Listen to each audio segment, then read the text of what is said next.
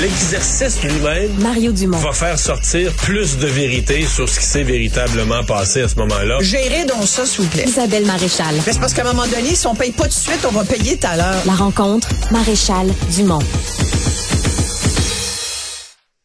Bonjour Isabelle. Bonjour, Mario. Alors, c'est un dossier que tu as suivi attentivement pour nous, Oui. euh, qui évidemment avec la pénurie d'infirmières devient un dossier archi chaud là, mais c'est euh, c'est finissante, euh, incapable de passer l'examen, ce taux d'échec dérisoire, qui, s'est rendu à une espèce d'enquête ni plus ni moins. Oui, tout à fait, mené par euh, le commissaire aux professions, qui a rendu cette semaine un premier rapport d'étape euh, qui, qui a été peu discuté finalement euh, dans les médias, mais je trouvais que c'était important de revenir là-dessus pour tenir au courant les gens, parce que c'est important, surtout que, comme tu le dis, on a, je pense, vécu cette semaine une des pires crises euh, qui impliquait les infirmières du réseau de la santé. Je pense que infirmières de, de Maisonneuve-Rosemont ont eu tout à fait raison de sortir. Moi, je suis 150% derrière elles.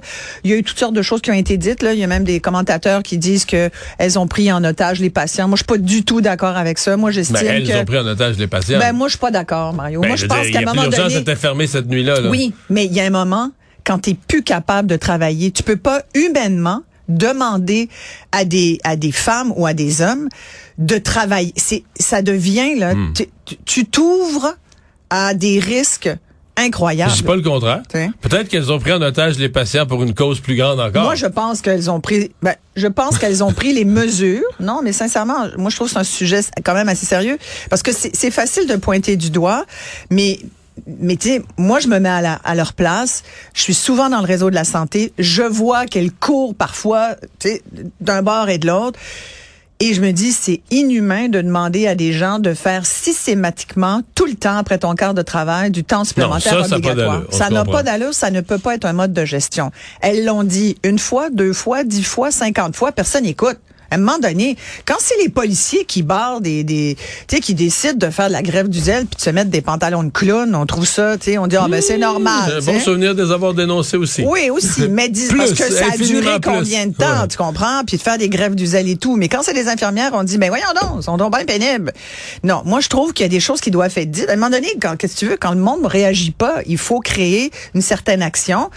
Ça a été 24 heures, mais en même temps, on en a parlé assez, toi et moi. C'est un sujet, moi, qui me préoccupe et j'en parle régulièrement. Les taux de débordement dans les urgences au Québec, c'est insoutenable. Et donc, ça, c'est le fond, c'est la mise en contexte. Et là, ce problème, donc, en, en novembre dernier, on se ramasse avec un examen pour accéder à la profession d'infirmière de celles qui sont ce qu'on appelle les CP, c'est-à-dire les candidates à la profession d'infirmière euh, et qui coulent un examen. Une sur deux à peu près a coulé l'examen de l'ordre Alors, professionnel. elles ont fait tout le cours. Ouais, elles ont les, pas- et sta- ça, les stages. Bon point. Tu fais bien de le, le noter. Toutes ces étudiantes, candidates à la profession d'infirmière, ont toutes un DEC. Elles ont passé leur DEC le- en, euh, en technique d'infirmière. Elles ont fait leur diplôme Et leur stage. et leur stage. Elles ont donc toutes les qualifications. Et se sont préparés pour l'examen en question. Selon le ministère de l'Éducation du Québec, ce sont des infirmières diplômées. Là, on parle d'un examen de l'ordre professionnel. Pardon, de l'ordre des infirmières et infirmières du Québec. Et c'est cet examen-là qu'elles ont coulé. Mais pas une. 900 sur 1500. Ça commence à être un enjeu et un gros problème. C'est ce qu'on discute depuis novembre. L'ordre dit, ben oui, mais c'est parce que elles sont pas, elles sont, écoute, c'est Mais là, il y avait le prétexte de la pandémie, là, que là, dans la pandémie, la formation était Voilà. un peu plus Et- inégale. Écoute, la grossière phrase de l'ordre, à mon avis, c'est de dire, c'est assurément une cohorte qui n'est pas prête à soigner les patients du Québec. Tu te souviens quand début, fin novembre, début décembre, il y avait même des patients qui disaient, ils voyaient, parce que c'est marqué quand t'es CPI, c'est marqué CEPI, t'as un petit écusson là, sur ton, ton badge à l'hôpital. Les gens disaient, ah, vous, vous êtes pas une vraie infirmière. Eh, moi, je veux une vraie infirmière. Je veux pas être soignée par vous. Je veux quelqu'un d'autre. Il y a eu des situations. Ça a été marginal, mais il y a quand même eu des situations comme ça où les patients, devant le, le Oui, parce qu'il faut dire, les CPI euh, travaillent, sont sur le terrain, là. Hey, c'est la... Écoute, ils ont été. Moi, j'avais, le cas de Jennifer euh, Gonneville à qui j'avais parlé en novembre. Elle, elle a été, elle fait partie des 900 qui ont coulé là, sur les 1500. Pendant toute la pandémie, elle a été considérée comme une essentielle. Elle a son diplôme collégial. Elle pratique depuis quatre ans, dont deux ans de pandémie. Tu comprends? Et là, soudainement, on lui dit, ben non, tu peux pas être infirmière parce que t'as pas passé l'examen de ton ordre. Fait que ça, c'est, vraiment le contexte. Et là, ben, devant cet état de fait-là, devant tout le brouhaha, devant l'ordre qui dit, ben non, ce- pas des vraies infirmières. Devant les infirmières CIPI qui disent, ben voyons donc, il y en a même, elles ont coulé trois fois, puis après trois fois, t'es out. Hein? Donc, ça, c'est la, la règle de l'ordre des infirmiers et infirmières. Donc, au bout de trois fois, tu peux plus pratiquer ta profession. Faut que tu recommences ton cours, à la rigueur. C'est- ridicule. Non, c'est- Donc, moi, j'ai connu, j'ai parlé à des infirmières CIPI qui m'ont dit, ben moi, c'est fini. Moi, ça fait trois fois que je le coule. Tu bon, alors là, ça a fait jaser des gens, mais comment ça fait que ça fait trois fois que tu le coules? Puis, mais tu sais, ce qui trouble, c'est l'examen. L'examen qu'elles ont passé, on sait pas trop est-ce que cet examen-là est valable ou sinon c'est la formation. C'est ce que dit le commissaire dans son rapport d'étape qu'il a remis cette semaine. Il dit que ça soit l'examen qui soit mauvais, qui soit euh, pas du tout adéquat, ou que ça soit la formation qui soit inadéquate parce qu'elle a été donnée en temps de pandémie, que ça soit l'un ou l'autre, c'est certainement pas la faute de ces candidates à la profession d'infirmière. Auquel cas, une de ses plus grandes recommandations, c'est que celles qui ont dû complètement sortir de la profession et arrêter de travailler au lendemain, qu'elles soient réintégrées, qu'elles puissent donc euh, revenir travailler en attendant qu'il y ait un rapport encore plus précis qui confirme si tu l'examen, si tu la formation, puis si c'est l'un ou l'autre, que- qu'elle puisse être formée en conséquence si c'est ça la conclusion. Mais une chose est sûre, il dit c'est certainement pas à elle d'être pénalisée et il pointe du doigt l'ordre. C'est un peu écran les lignes. Moi, j'ai beaucoup aimé ce rapport parce que d'abord, un, premièrement, il est venu rapidement. Hein? On n'est pas habitué à ça, d'habitude de prendre des mois, pas dire des années. Mais il y a une raison pour laquelle le André Gariepi, le commissaire, a voulu le rendre public assez rapidement, c'est que la semaine prochaine devait être envoyée par l'Ordre des infirmières et infirmières du Québec la convocation au prochain examen du mois de mars. Donc, André Gariepi s'est dit, moi, il faut que je sorte mon rapport d'étape tout de suite parce que je veux pas que il veut pas qu'il y ait un examen au mois de mars. Non, puis que là, parce que là, au prochain examen, il y en a un paquet Mais qui ça va irait être pas. le même examen, Puis qui irait passer leur troisième essai Oui. et là, qui se condamnerait à Voilà. jamais, à jamais être infirmière Voilà. en le passant pas. Exactement, tu as tout à fait raison. Mais tu sais, il y a des questions qui se posent. Moi, ce que je me demande, c'est, premièrement, tu sais, tu regardes, il y a d'autres ordres professionnels qui ont arrêté de faire passer des examens. Les inhalothérapeutes, c'est un exemple. Tu sais, les inhalothérapeutes au Québec font leur cours, ils ont leur diplôme euh, reconnu par le ministère de l'Éducation du Québec, puis après, ben, tu t'achètes ta carte de membre de ton ordre, mais t'es pas obligé de passer un examen qui te donne droit à la pratique de la profession. Ça, je pense que ça, il le dit pas, André mais dans son dans son rapport d'état, mais moi, je pense qu'il y a peut-être moyen de se questionner de la valeur de repasser un examen qui a finalement préséance sur l'examen du ministère. Tu sais, c'est comme s'imagine, tu finis ton secondaire 5, puis là, toi, tu passes ton, tu passes ton, ton diplôme Ah non, de secondaire comprends 5, bien. puis soudainement, tu arrives sur une Mais job, il y a là. ça, euh, il y a ça pour les comptables, comme- il y a ça dans un certain nombre de, Ouais, de professions. hein. a- oui, exactement. Mais visiblement, dans ce cas-ci, il y a un enjeu.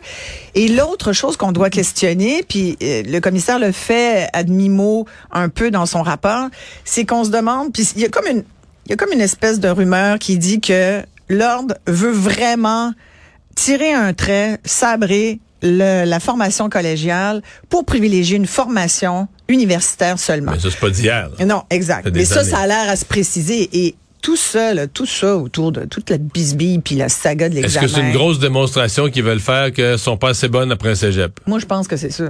Moi, je pense que c'est une très mauvaise stratégie, mais c'est ça qui est en dessous. Ça, c'est mon hypothèse. Moi, j'ai l'impression que c'est ce qui essaye de... Mais c'est, c'est à gros risque, je trouve. D'abord, d'image pour l'ordre. Puis, je- l'ordre, il faut, faut bien considérer aussi que le commissaire à l'admission des professions, lui, c'est pas un juge, tu comprends? C'est pas un tribunal. Il est pas là pour dire, voici, vous allez faire ça obligatoirement. Ils doivent répondre. Ils n'ont pas encore répondu, l'ordre. Ils vont le faire apparemment la semaine prochaine. Mais il y a quand même Christian Dubé qui a dit il y a deux jours, je m'attends à ce que l'ordre professionnel, l'ordre des infirmières et infirmiers, suive les recommandations. Donc, je pense que pour les infirmières qui ont, un, perdu leur job, qui peuvent pas travailler, il y a vraiment un espoir qu'elles soient Non, mais réintégrées. euh, euh, réglons une chose. là. Ouais.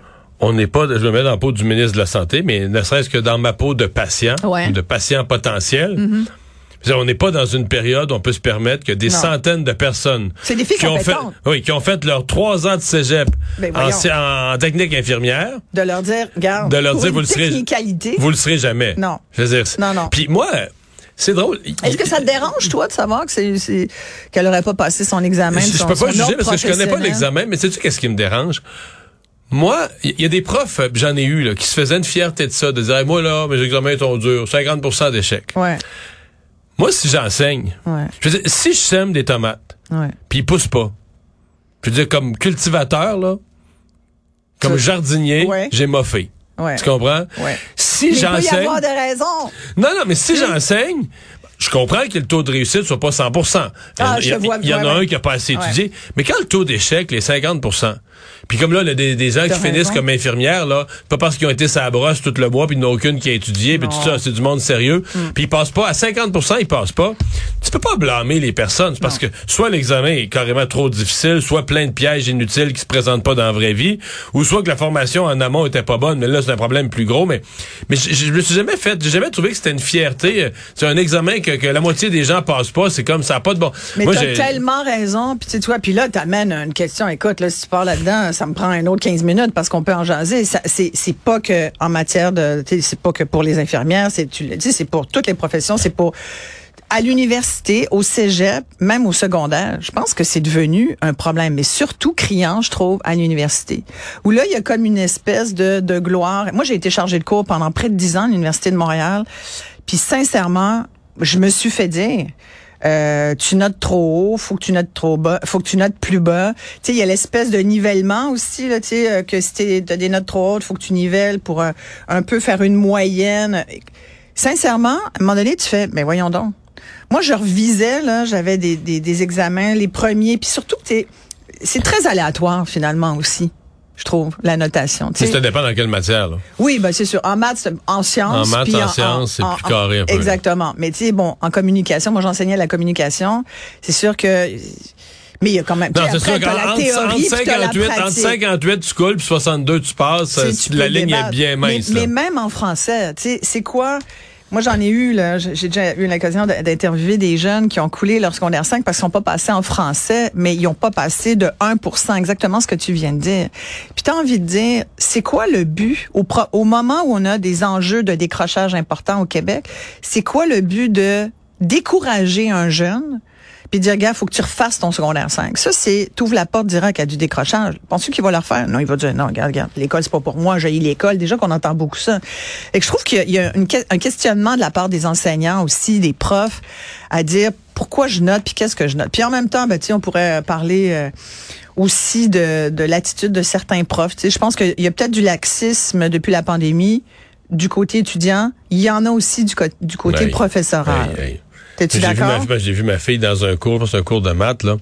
Sont, sont 6-7 qui ont passé sur une trentaine. Le prof avait l'air de trouver ça bien normal. Puis, Ouais. Mais tu sais, moi, mettons, je suis directeur d'un cégep. là. Je Tu trouve, je trouve, je trouve un groupe, il y en a 6 sur 30 qui ont passé. C'est sûr que le prof est dans mon bureau. Là. Ben, complètement. D'abord, je pars, je pars de l'idée qu'il est un total incompétent. Là. Il a Ouais. me prouvé le contraire. Il est presque congédié. Tu, tu Comment fais se un fait que cours- t'es pas capable de faire passer tes Ben, c'est élèves? ça, tu fais un cours, tout le monde, tout le monde lâche, tout le monde coule.